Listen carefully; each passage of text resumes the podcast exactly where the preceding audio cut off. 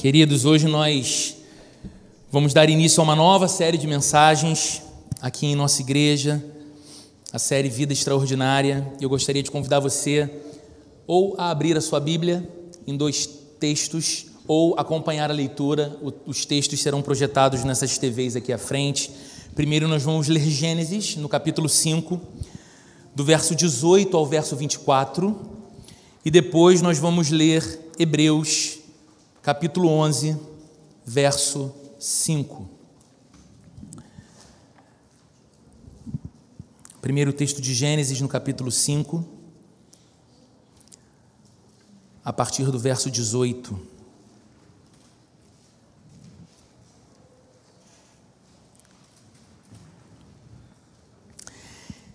Diz assim a Bíblia: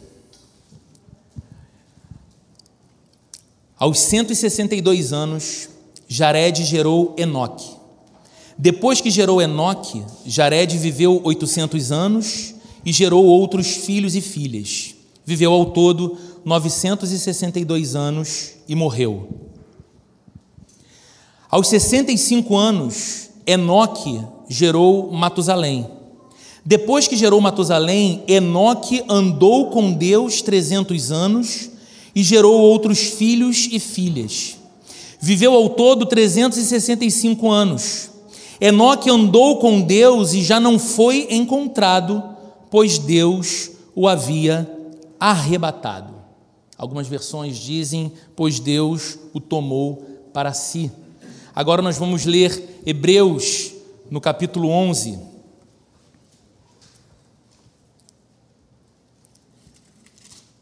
Verso 5, um trecho que também fala desse mesmo homem chamado Enoque. Diz assim: Pela fé, Enoque foi arrebatado, de modo que não experimentou a morte, e já não foi encontrado, porque Deus o havia arrebatado. Pois antes de ser arrebatado, recebeu testemunho de que tinha agradado a Deus. Até aqui. Vamos orar?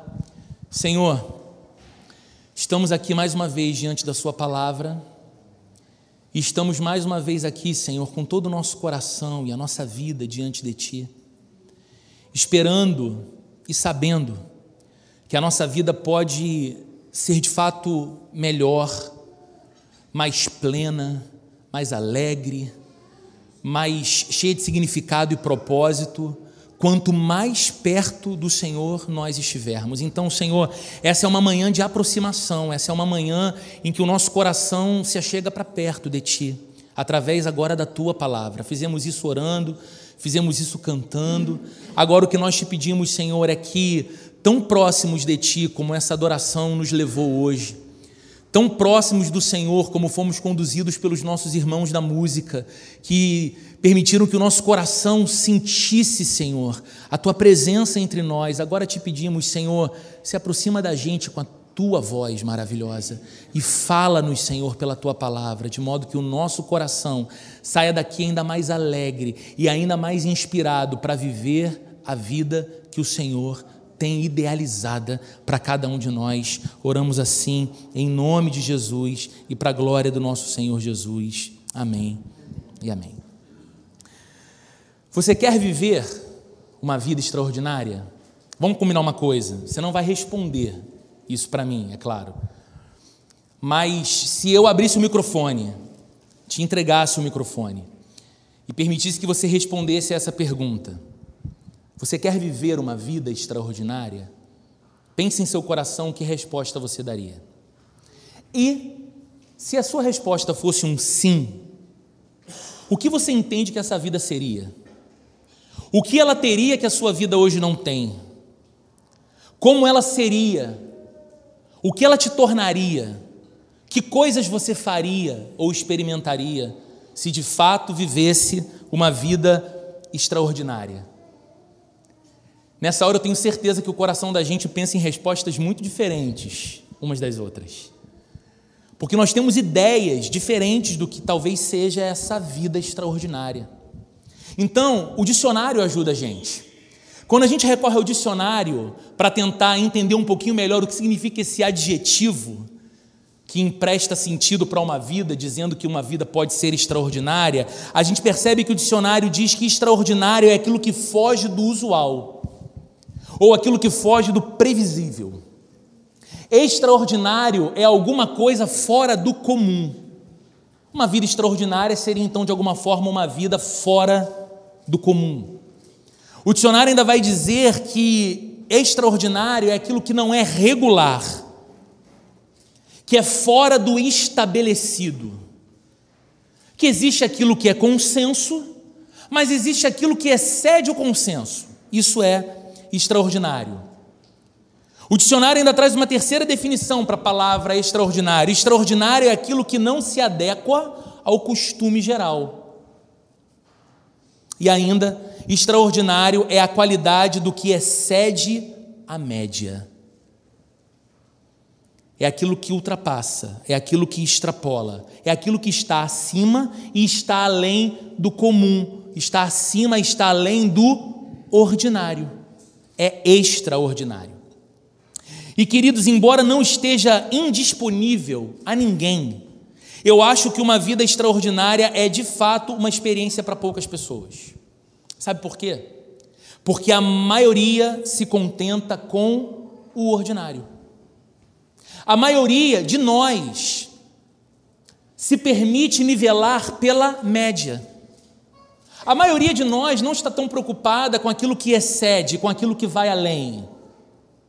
Porque estar na média, de alguma forma, nos coloca numa certa zona de estabilidade e conforto, na é verdade. Você diz: olha, eu faço o que todo mundo faz, eu já tenho o que todo mundo tem, eu vivo como todo mundo vive, eu penso como todo mundo pensa, eu estou na média, eu estou aí no, no ordinário da vida normal, de toda pessoa normal. E aí, são poucas as pessoas que dizem ou que se perguntam: há algo além? Há algo mais? Há algo que excede. Queridos, uma vida extraordinária tem a ver com a condição exatamente de você ir além do que talvez em algum momento julgou ser capaz. Uma vida extraordinária tem a ver com você voar o mais alto que você pode alcançar. Não necessariamente na mesma altura que a maioria das pessoas estão, mas o mais alto que você pode alcançar. Mas preste atenção em uma coisa importante, porque você está longe de estar sentado para ouvir uma palestra motivacional, simplesmente nessa manhã, de modo que você saia daqui super inspirado, olhando no espelho e dizendo: a partir de amanhã, segunda-feira, eu vou além. Calma. Voar mais alto, ir acima, ir além, não se trata de você olhar para os outros de cima para baixo. Certo? Esse é um primeiro alerta. Não é uma diferenciação que te faz olhar para os outros como menores que você, pelo contrário, é muito diferente disso. Uma vida extraordinária é uma vitória sobre você mesmo. Porque quando você consegue ir além do que julgava ser capaz, ou quando você descobre que há uma espécie de vida que você não imaginava que estava ao seu alcance, mas você chega nela, você olha e diz: graças a Deus eu consegui vencer sobre a minha própria vida. É estender os limites das suas possibilidades exatamente diante de Deus. Então, o que a gente pretende aqui hoje e durante toda essa série chamada Vida Extraordinária? Primeiro, o que a gente não pretende? Eu não pretendo falar aqui algo que gere em você um convite à insatisfação.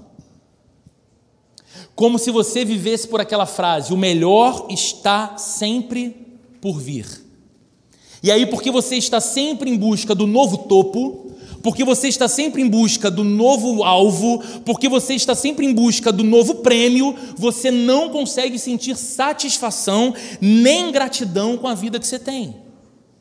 Isso seria um grave erro, e infelizmente muitas pessoas vivem assim. Tão focadas num amanhã que ainda não veio que elas não celebram o hoje. Elas não conseguem celebrar as dádivas e as bênçãos do agora. Elas não conseguem olhar para trás e contrastar com o hoje e perceber progresso e celebrar esse progresso. É possível que sejamos satisfeitos. É possível que sejamos pessoas gratas com aquilo que alcançamos. O que nós precisamos pensar é se vale a pena acomodarmos. se nós vamos assumir uma roupa de comodidade em nome de uma aparente gratidão e uma aparente satisfação, e com isso não vivemos todo o potencial que Deus tem para a nossa vida. Por exemplo, imagine um estudante que durante todo o ensino médio sonhou e se preparou para entrar numa faculdade pública e cursar medicina. Todos nós sabemos como é concorrido, como é disputado um vestibular para medicina, não é verdade? E imagine que esse estudante tenha feito todo o sacrifício necessário para ser aprovado. Ele estudou mais do que os outros, ele aproveitou a vida menos que os outros, ele perdeu o bronze da pele porque não ia mais para a praia. Ele fez da vida dele, durante um período longo de estudos, um foco para ser aprovado no vestibular, e ele conseguiu. O que, que ele sente? Satisfação, não é verdade? Gratidão, não é verdade? Que alegria, que bênção. Agora imagine se naquele momento ele se acomoda e diz: Bom, alcancei meu grande sonho. Na verdade, isso era parte de um grande sonho. Ele queria entrar na faculdade de medicina, mas o que ele quer ser é um médico.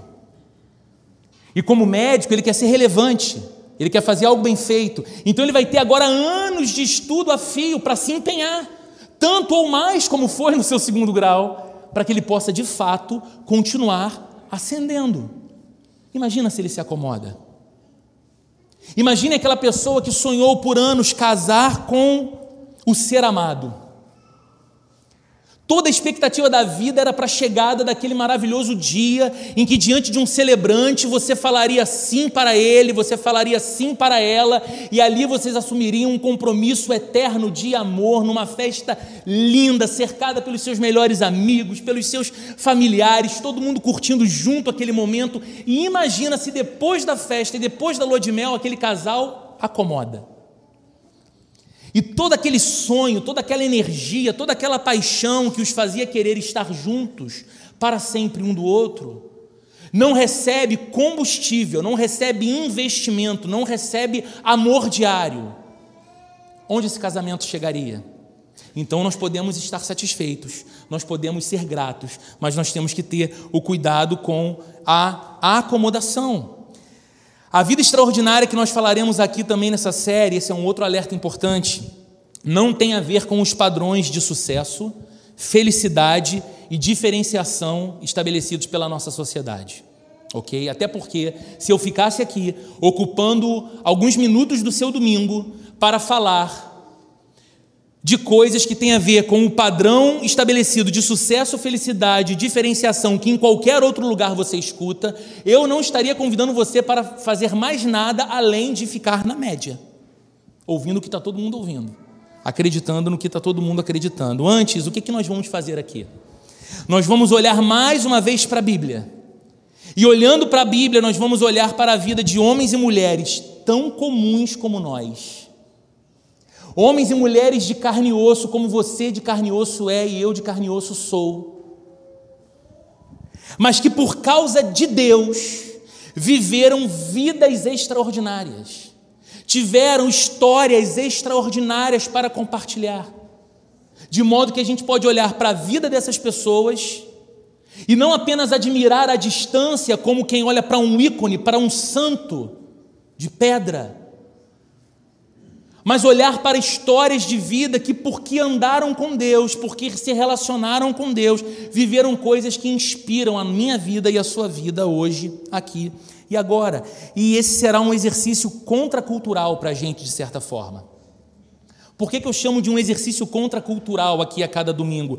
Porque, de acordo com os padrões da sociedade atual, de acordo com esses padrões de sucesso, felicidade e diferenciação em voga no nosso tempo, alguns destes homens e mulheres, algumas dessas vidas extraordinárias registradas na Bíblia, seriam consideradas como verdadeiros fracassos. Por seus deslizes, por suas biografias, por certas situações em sua caminhada, a vida deles, a vida delas seria considerada um verdadeiro fracasso mas viver uma vida extraordinária para nós que estamos vivendo com Deus, ou pelo menos que estamos interessados nessa espécie de vida, certo? Uma vida ao lado de Deus tem a ver exatamente com o nosso relacionamento com Ele.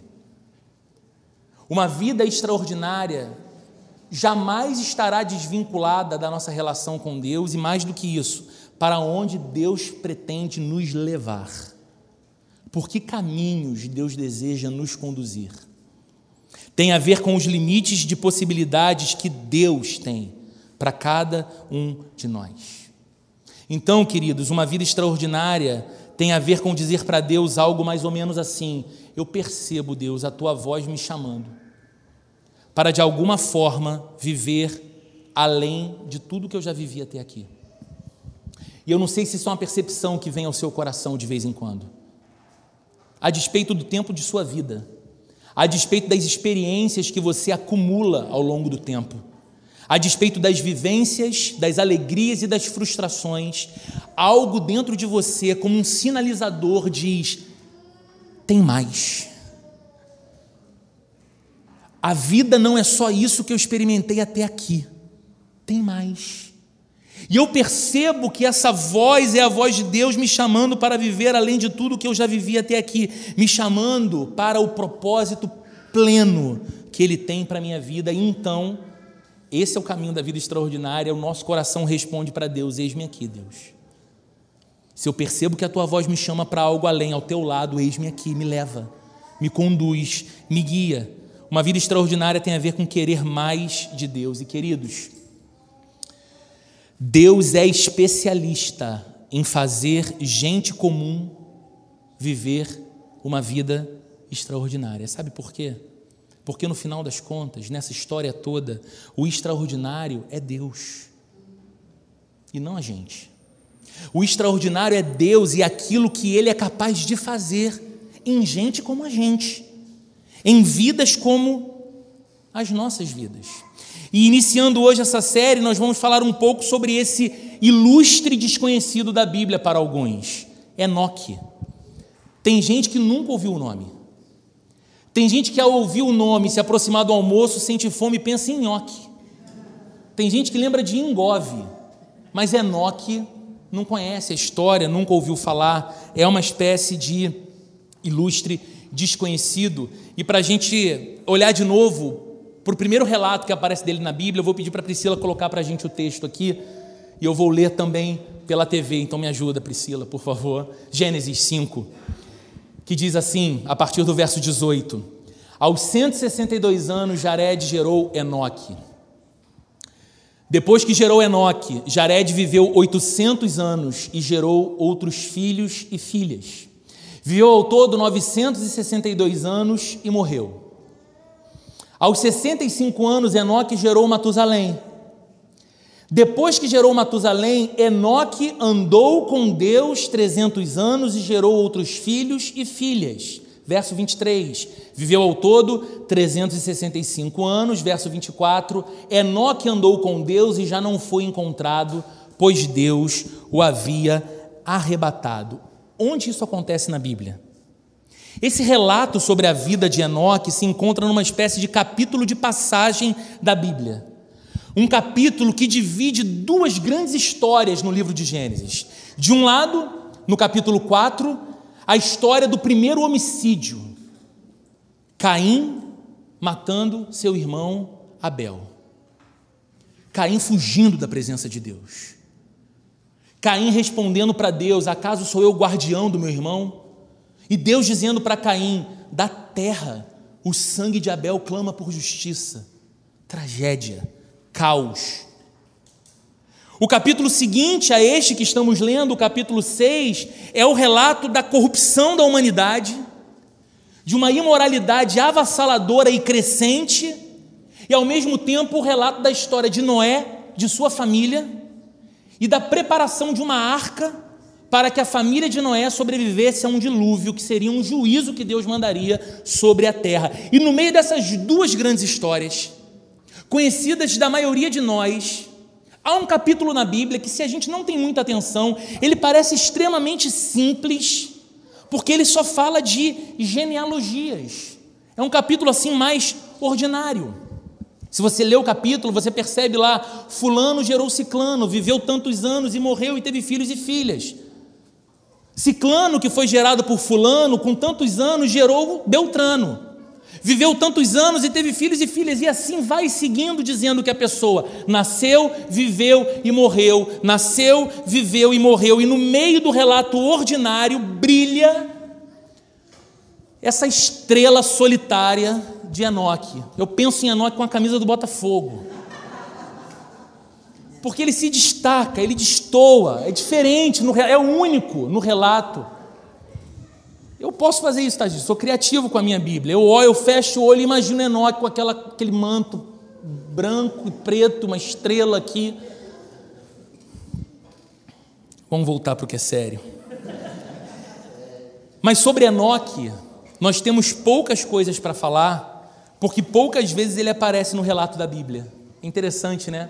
Além desse relato de Gênesis que a gente leu, há uma menção dele na carta de Judas, no finalzinho do Novo Testamento, nos versos 14 e 15. Judas diz que Enoque foi uma espécie de profeta da justiça no seu tempo, ou seja, uma sinalização de que ele andava na contramão da corrupção moral do seu tempo. Havia uma corrupção moral no seu tempo e Enoque era uma espécie de pregoeiro da justiça. Era alguém que sinalizava que coisas estavam erradas, e ele fazia isso só porque o texto de Gênesis diz que ele era alguém que andava com Deus. E na carta aos Hebreus, que nós lemos aqui também, no capítulo 11, é exaltada, é enaltecida a vida de fé de Enoque.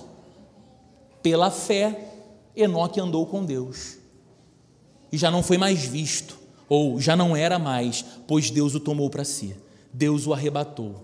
Então, é essa famosa história do homem que viveu e não experimentou a morte. Porque Deus o levou para si. Porque Deus o arrebatou sem que ele passasse pelo processo que todos os outros homens e mulheres, no mesmo texto de Gênesis 5, passava pelo processo: nascer, viver, ter filhos e morrer. Enoque foi alguém diferente. Então nós não podemos falar muitas coisas além destas, porque é isso que a Bíblia diz sobre esse homem, mas o que se pode falar dele é que ele andou com Deus. Esse é o resumo da sua biografia. E ele andou com Deus de tal forma, ele andou com Deus em tal nível de intimidade e comunhão, ao ponto de ser tomado pelo próprio Deus e não provar do destino certo de todo homem, que é, estando vivo, passar pela morte.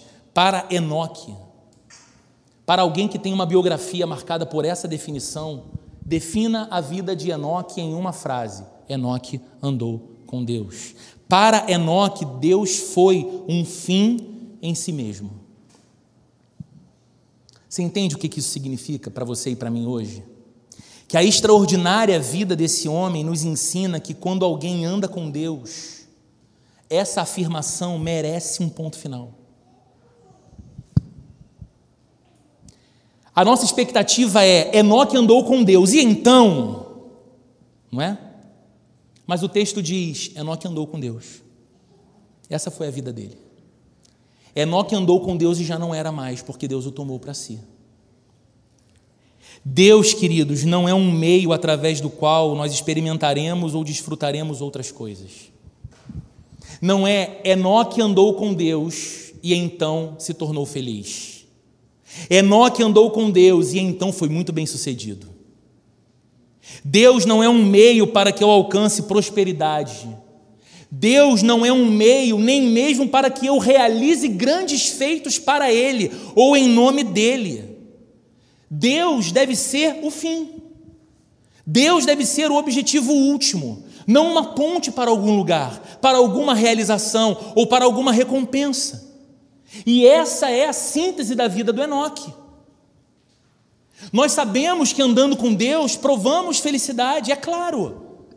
Nós sabemos que andando com Deus podemos reconhecer que Deus nos torna pessoas bem-sucedidas em nossos empreendimentos, em nossa vida familiar, em nossas emoções. Há tantas áreas sobre as quais nós podemos pensar sucesso, sem sombra de dúvidas, porque Deus é bom. Deus pode nos fazer prosperar, e prosperidade é muito mais do que aquisição de mais quantia monetária. Passa por aí também. Mas prosperidade tem a ver com a alma, prosperidade tem a ver com vivências, prosperidade tem a ver com família. Prosperidade tem a ver com o texto do salmista lá dizendo que a sua mulher em sua casa será frutífera como a videira, seus filhos estarão ao redor da mesa. Você comerá alegremente do fruto do seu trabalho. Isso é prosperidade. Uma vida cheia da shalom de Deus, cheia da paz de Deus, e nós sabemos que Deus nos leva a essas coisas. Nós sabemos que misericordiosamente Deus até nos permite participar de grandes feitos em nome dele. Mas nós não podemos usar Deus para estas coisas ou para este fim, porque Deus deve ser o fim. E a vida do Enoque ensina isso para a gente que quando alguém anda com Deus, essa afirmação merece um ponto final. Ele andou com Deus. Ela andou com Deus. Porque quando Deus deixa de ser um fim em si mesmo e se torna um meio para outra coisa, nós rebaixamos Deus à categoria de um ídolo. E aquilo que nós queremos que Deus faça, aquilo que nós queremos que Deus nos dê, ou aquele lugar que nós queremos que Deus nos leve, é que se torna o verdadeiro Deus a quem nós cultuamos. E Deus, Deus é aquele ídolo para quem a gente queima incenso e faz sacrifício, para que ele não se irrite conosco e nos dê a bênção que a gente tanto quer. E nós diminuímos Deus. Há algum tempo atrás, quando ainda estávamos aqui na igreja numa série na carta aos Efésios, a última mensagem da série aos Efésios, o tema dela, você encontra ela lá nas nossas mídias digitais, era uma pergunta: o que eu posso esperar de Deus. Olhando para essa história de Enoque, nós podemos inverter a lógica da pergunta: o que Deus espera de mim? Sabe qual é a resposta que a vida de Enoque nos ensina? Deus espera que eu ande com Ele. Ponto final. E não há projeto de vida mais extraordinária do que se você se tornar bem-sucedido, bem-sucedida no propósito de andar com Deus. Qual é o objetivo de Deus para minha vida? Deus quer que eu ande com Ele. Deus não está esperando de mim grandes testemunhos. E é claro, quando eu ando com Deus, inevitavelmente, a minha própria experiência com Deus me fará ter testemunhos para compartilhar da Sua bondade, da sua graça, do seu amor, da sua provisão, do seu perdão, da sua sabedoria. Mas Deus não espera de mim grandes testemunhos, Deus espera que eu ande com Ele. Os grandes testemunhos são frutos dessa vida enraizada em Deus. Deus não está esperando de mim que eu transforme a vida de alguém, que eu ache a relevância da minha história na minha capacidade de transformar a história de alguém. Não. Nós sabemos que é um fato, que quando andamos com Deus, inevitavelmente pessoas à nossa volta serão tocadas pela vida de Deus que está na vida da gente, e pode ser sim que com amor, atenção, misericórdia, graça, boa amizade, a gente, pela graça de Deus, seja capaz de transformar a história de alguém como um instrumento nas mãos de Deus, mas não, Deus não está esperando que eu transforme a vida de alguém, Deus espera que eu ande com Ele. Deus não está esperando que eu me envolva com a igreja. Sabia disso? Roberto, que loucura. Domingo, dia de culto, as pessoas sentadas ouvindo e você dizendo que Deus não quer que as pessoas se envolvam com a igreja. Eu não disse que Deus não quer. Eu disse que Deus não espera de você que você se envolva com a igreja. Deus espera que você ande com Ele. Porque se você andar com Deus, você vai ser incapaz de deixar de amar aquilo que Deus ama. Se você andar com Deus, você vai ser incapaz de tratar como coisa de segunda importância aquilo que para Deus é tão precioso ao ponto dele enviar o seu filho para morrer numa cruz e fazer da obra da cruz nascer um povo redimido, que é a igreja de Cristo na face da terra. Então é inevitável que andando com Deus, você não apenas vai amar a igreja, você vai se envolver com ela, porque você vai, vai entender que você é a igreja, que você é parte desse corpo vivo de Cristo e que você quer ver outros membros desse corpo que Jesus está salvando e ama nessa cidade se aproximando e sendo parte desse corpo, mas Deus não espera isso de você em primeiro lugar, que você se envolva com a igreja, Ele espera que você ande com Ele. E o fruto o fruto vai ser o seu envolvimento com a igreja. Todas essas coisas, transformar a história de alguém, ter grandes testemunhos para contar, se envolver com a igreja, são realizadas por Deus e não por nós, através de pessoas que andam com Deus. O problema é que muitas vezes a gente acha que Deus espera que nós façamos coisas que só quem tem a capacidade de realizar de fato é Ele. Diz para mim: você consegue colocar alguém no céu? Você pode perdoar pecado de alguém? Você pode transformar a história de alguém? Você pode de fato contar algo tão extraordinário que o coração de alguém se encha de desejo de viver o que você vive? Não. Essas transformações, essa mudança do coração, essa história tocada é uma obra de Deus, que Ele usa instrumentos humanos, como você e como eu, quando andamos com Ele. Sabe qual é o problema, queridos? O problema é quando Deus não basta mais. O problema é quando Deus parece pouco. E nós chegamos até Ele com a expectativa de que Ele nos leve então para um outro lugar. E então a gente chega diante de Deus e fala: Deus, o Senhor está vendo? O Senhor está percebendo como que eu canto? Canto forte. Estou disputando voz com Anderson e Renata lá no louvor. O Senhor está percebendo, Deus, que eu até levanto mão, bato palma. O Senhor está percebendo, Deus, que eu estou orando. O Senhor está percebendo que eu estou indo na igreja. Assim, eu estou aqui, Deus, eu estou interessado em você. Eu estou aqui me importando com aquilo que importa para você, mas Deus, eu peço que o Senhor, olhando para tudo isso então, vendo aqui que eu humildemente estou é, é, te pedindo, né, podia estar tá matando, roubando, como diz o vendedor do trem, do ônibus, mas estou aqui humildemente te pedindo, eu peço então que o Senhor me leve para tal coisa, que o Senhor me dê determinada bênção, porque eu sei, Deus, que sozinho eu não posso, mas você pode fazer isso por mim, né? você é poderoso. E o nosso coração traiçoeiro nos convence de que Deus não é suficiente. Que aquilo que Deus pode dar é suficiente. Que a bênção vai nos fazer feliz. Que o lugar que sonhamos, que a pessoa que queremos, que a experiência que almejamos é o que de fato vai tornar a nossa vida plena e não andar com Deus. Porque só andar com Deus parece muito pouco. Ou seja, a nossa busca deixa de ser por Deus e passa a ser pelo lugar que queremos que Deus nos leve ou pela bênção que queremos que Deus nos entregue. E aqui, queridos, nesse ponto, se estabelecem os dois paradigmas da existência segundo a Bíblia. A Bíblia, embora não seja simplista, ela simplifica muitas vezes as coisas para nós, nessa nossa cabeça complexa. A, a Bíblia é capaz de dividir a humanidade em dois grandes grupos. De um lado, os que dizem para Deus: Deus, faça a minha vontade. De outro lado, os que viram-se para Deus e dizem: Deus, faça a sua vontade. E esses dois grupos são completamente antagônicos, eles são diferentes. O primeiro grupo está na categoria condicional do se, então eu vou explicar. É o grupo da fé oportunista. É o grupo da fé pragmática. Deu certo, funcionou, então é verdadeira. São os que tentam manipular Deus para a realização dos seus propósitos pessoais. Como eu consigo manipular o Todo-Poderoso?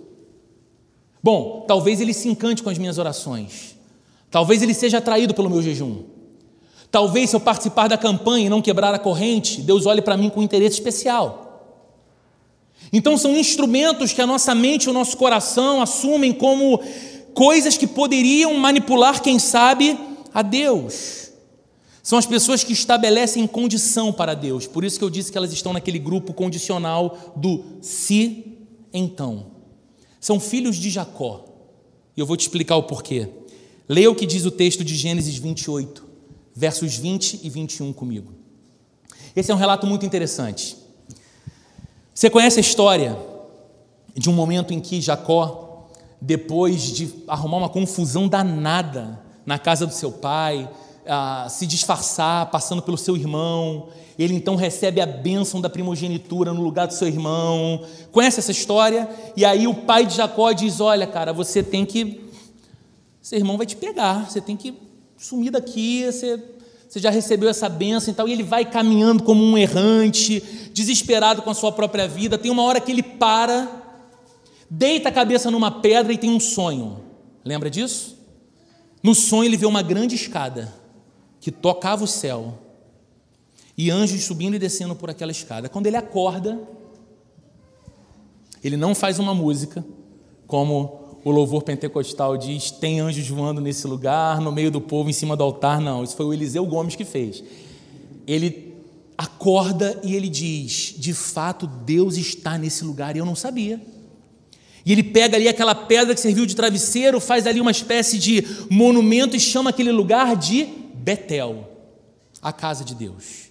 E aí você pensa, cara, alguém que tem uma experiência fantástica dessa, ele viu essa glória num sonho, essa pessoa vai ser transformada, né? A transformação de Jacó foi um processo, levou tempo. E a prova está no texto que nós vamos ler. Gênesis 28, a partir do verso 20 até o 21, diz assim: Então Jacó fez um voto. Logo depois do sonho, gente, olha que coisa bacana. Jacó faz um voto com Deus e ele diz assim: Se Deus estiver comigo, cuidar de mim nesta viagem que estou fazendo, prover-me de comida e roupa e levar-me em segurança à casa de meu pai, então o Senhor será o meu Deus. Você viu o se e o então aqui? Se Deus estiver comigo, se Deus cuidar de mim, se Deus me prover de comida e água, se Deus me levar em segurança de volta para a casa do meu pai, então Deus terá dado provas suficientes para mim de que Ele pode ser o meu Deus, se Ele fizer. O que é esse tipo de voto, se não o voto da barganha? Se Deus me abençoar com a aprovação desse concurso, eu vou contribuir com uma quantia financeira muito generosa com a casa de Deus. Se Deus trouxer para perto de mim essa pessoa que eu tanto quero, que eu tanto amo, de modo que eu possa ser feliz ao lado dele, ser feliz ao lado dela, então Deus vai receber os maiores louvores do meu coração. Que votos são esses? Se não votos que disfarçam a intenção do coração de manipular Deus e que dizem para Deus: Deus, faça a minha vontade. Deus, você é um realizador mágico e poderoso do meu querer, faça a minha vontade. Mas há um segundo grupo, lembra? O segundo grupo não está na categoria do se então. O segundo grupo está na categoria do ainda assim. Mesmo que eu não chegue no lugar que gostaria que Deus me levasse mesmo que eu não receba aquilo que eu esperava que Deus me desse. Mesmo que aquela pessoa não permaneça viva. Mesmo que eu não seja curado. Mesmo que eu não tenha um emprego de novo. Mesmo que eu nunca mais viva a mesma condição econômica de um outro tempo. Eu continuo andando com Deus e eu continuo pertencendo a Deus. Por quê? Por que, que esse segundo grupo pensa e vive dessa forma? Porque ele diz o seguinte: eu não busco essencialmente o que Deus pode me dar, eu busco a Deus. Ponto. E se buscando a Deus ele entendeu que aquilo que eu pedi esperando que ele me dissesse sim. Ele me respondeu com um não. Eu não vou dizer que o não de Deus é o não de quem não ama. Eu vou entender que até o não de Deus é um sim do seu amor por mim. Porque eu busco a Deus e não o que Deus tem para me dar.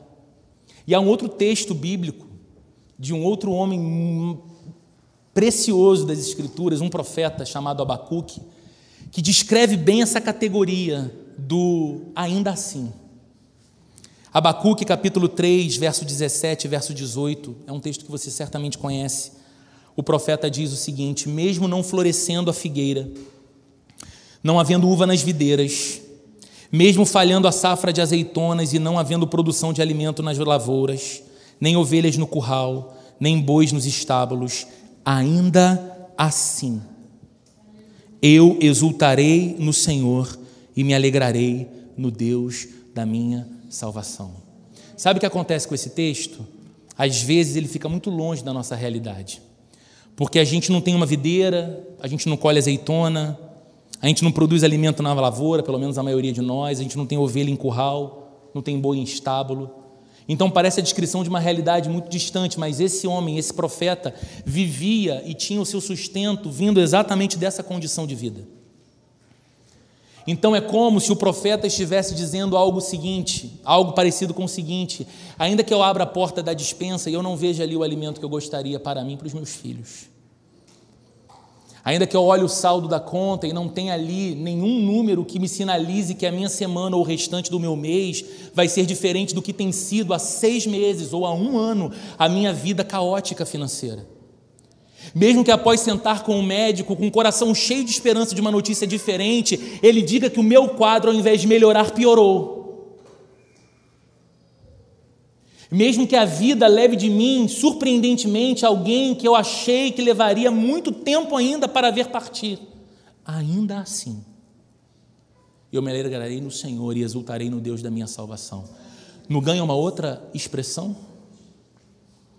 Porque você está dizendo para Deus o seguinte: Deus, ainda que as coisas que eu sou até capaz de dizer que são tão essenciais para mim, me faltem ou não estejam no lugar, o Senhor não há de faltar. Então eu vou continuar me alegrando em Ti e exultando no Deus que me salvou. Me salvou. Andar com Deus, queridos, andar com Deus é muito mais do que procurar uma espécie de vida que nos fará receber de Deus grandes bênçãos, como se aquilo que Deus tem para oferecer fosse melhor do que quem Deus é. Andar com Deus é uma afirmação que merece um ponto final, como foi na vida de Enoque. Enoque andou com Deus. E queridos, o início de uma vida extraordinária. E aqui durante essa série nós vamos olhar para outros homens e mulheres do relato bíblico que viveram as suas histórias. Certamente pessoas para as quais nós vamos olhar e vamos ter muito mais história para contar do que a própria história de Enoque, que a gente sabe que viveu muito, teve muitos filhos e filhas, e que num determinado ponto de sua vida não foi mais visto, mas que também não provou da morte, porque Deus o arrebatou, Deus o levou diretamente para si e para sua presença. Nós vamos olhar para outras biografias, nós vamos olhar para outras vidas extraordinárias, segundo Deus define como vida extraordinária, em busca de inspiração para a nossa própria vida. Mas o início de uma vida extraordinária, o seu ponto de partida, consiste em andar com Deus. Andar com Deus. Qualquer projeto de vida que tira Deus de cena na nossa história não pode ser um projeto de vida plena. Não pode. Porque a gente tirou Deus de cena. Porque a gente tirou Deus do centro.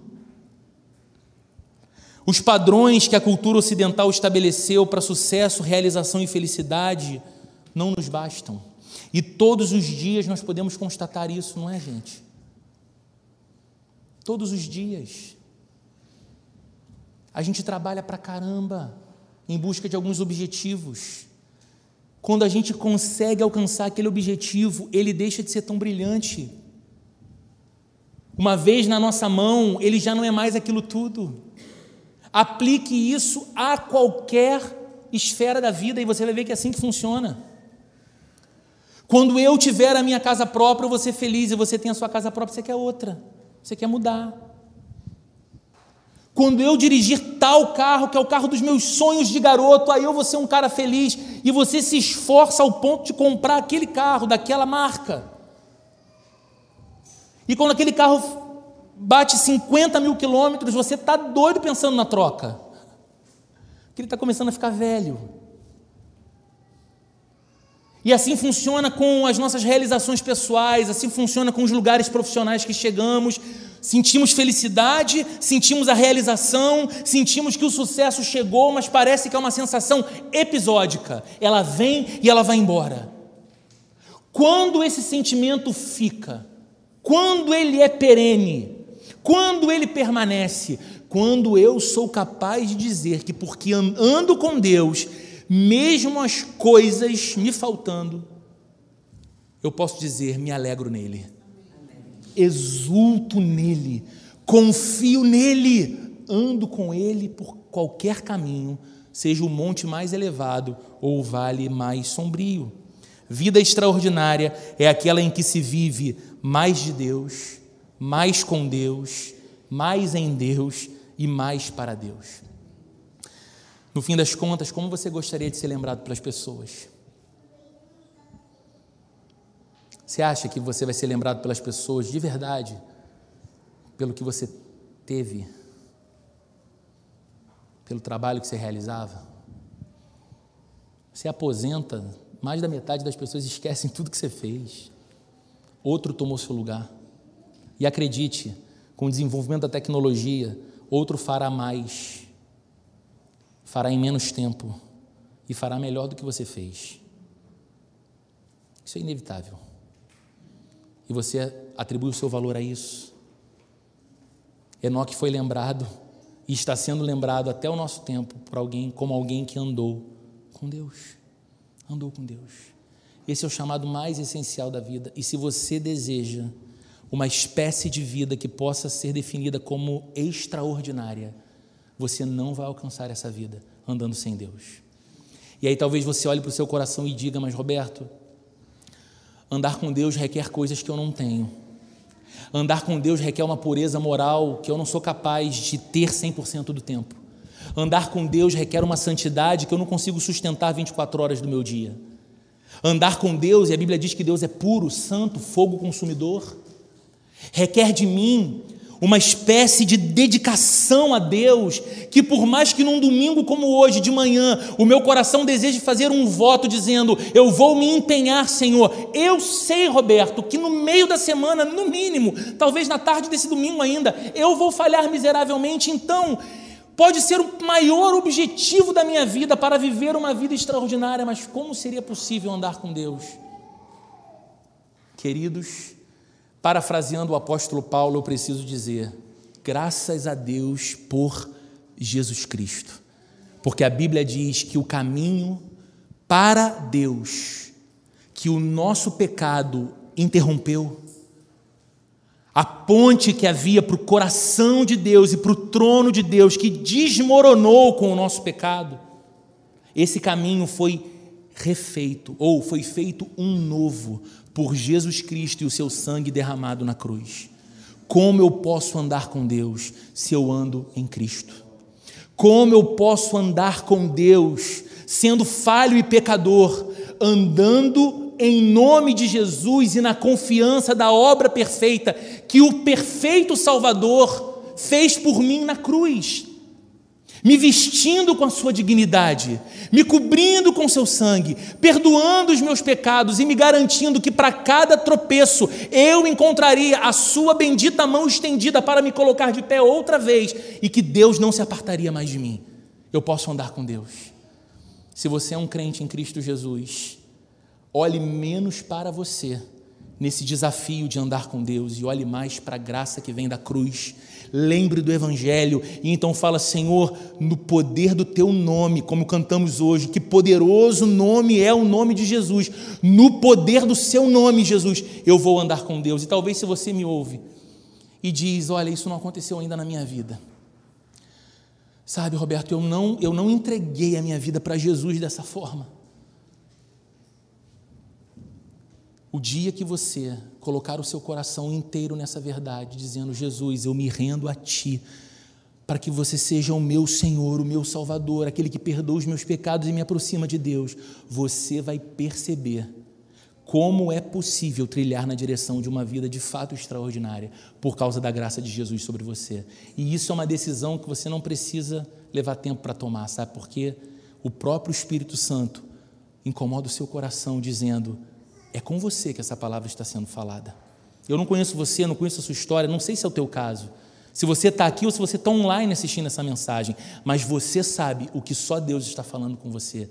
Não adie ou não resista à graça de Deus que te chama para uma vida totalmente nova em Jesus. Amém?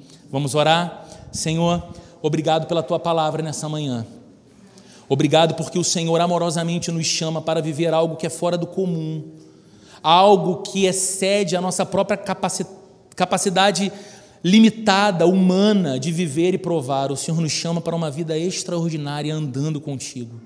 Então, Senhor, a despeito das nossas realizações, e que o Senhor nos abençoe para que tenhamos muitas, a despeito das histórias de testemunho, de milagres, de curas, de grandes bênçãos, que nós tenhamos muitas para contar, que a nossa vida seja conhecida diante de Ti e reconhecida diante dos homens como a vida de alguém que anda com Deus, porque estaremos assim, Senhor, vivendo o propósito mais pleno e puro para o qual o Senhor nos criou viver extraordinariamente para a Tua glória em nome de Jesus. Que o amor de Deus, a graça de nosso Senhor e Salvador Jesus Cristo e a comunhão e a consolação do Espírito Santo esteja presente com cada um de nós nessa manhã, nessa nova semana e para todo sempre. Jesus bendito. Amém e amém.